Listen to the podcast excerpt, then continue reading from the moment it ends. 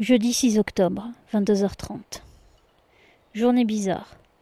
Ma sortie d'autoroute, ma sortie d'autoroute à l'aller était en travaux. Je suis sortie à la suivante et au retour, je passe par les petites routes pour pas prendre les embouteillages.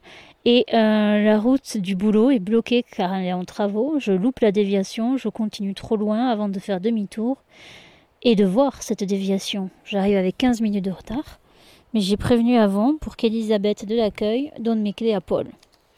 Paul a bien des clés quand j'arrive, mais pas les miennes, peu importe. Il y a celle qui ouvre l'internat. Quand je monte les filles au foyer, la directrice est là. Elle a mes clés, les vraies, on fait l'échange, et j'accompagne les fumeurs fumés, pendant que la directrice et Paul invitent les garçons de l'internat de Paul à aller dans le restaurant pour une discussion a priori houleuse. Du shit aurait été trouvé je demanderai plus de détails à Paul demain, si ça n'empiète pas trop sur sa vie privée. Les filles sont contentes de me revoir, elles n'ont pas pu beaucoup parler hier soir avec la directrice.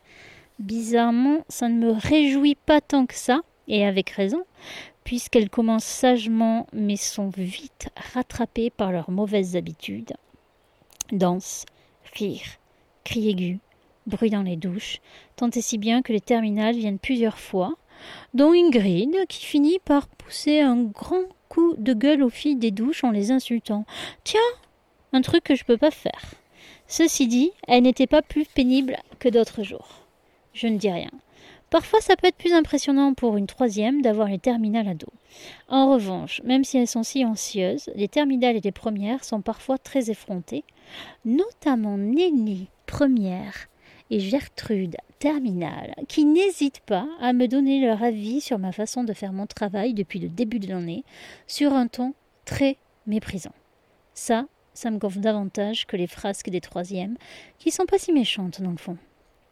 Alors que je récupérais les téléphones des troisièmes à 21h30, Nelly, première, vient me voir pour que je lui ouvre la porte de l'internat afin qu'elle sorte se plaindre du bruit à la directrice. Mais quoi c'est pas contre vous, madame, mais on en a marre.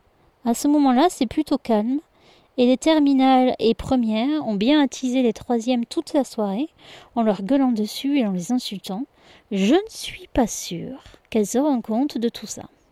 Du coup, comme je continue de récupérer les portables, mon job, je suis aussi payée pour ça, elles décident que je ne réponds pas assez vite à leurs attentes et ouvrent la porte sans ma permission, sans la clé, ce qui m'oblige à aller jusqu'au bout du couloir, à temps pour leur dire que, comme elles ont ouvert la porte sans ma permission, elles seront punies.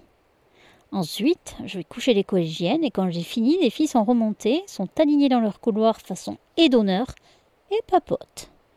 Je vais refermer la porte à clé et je tombe de sommeil. Je raconterai la suite demain. Il est 23 heures déjà.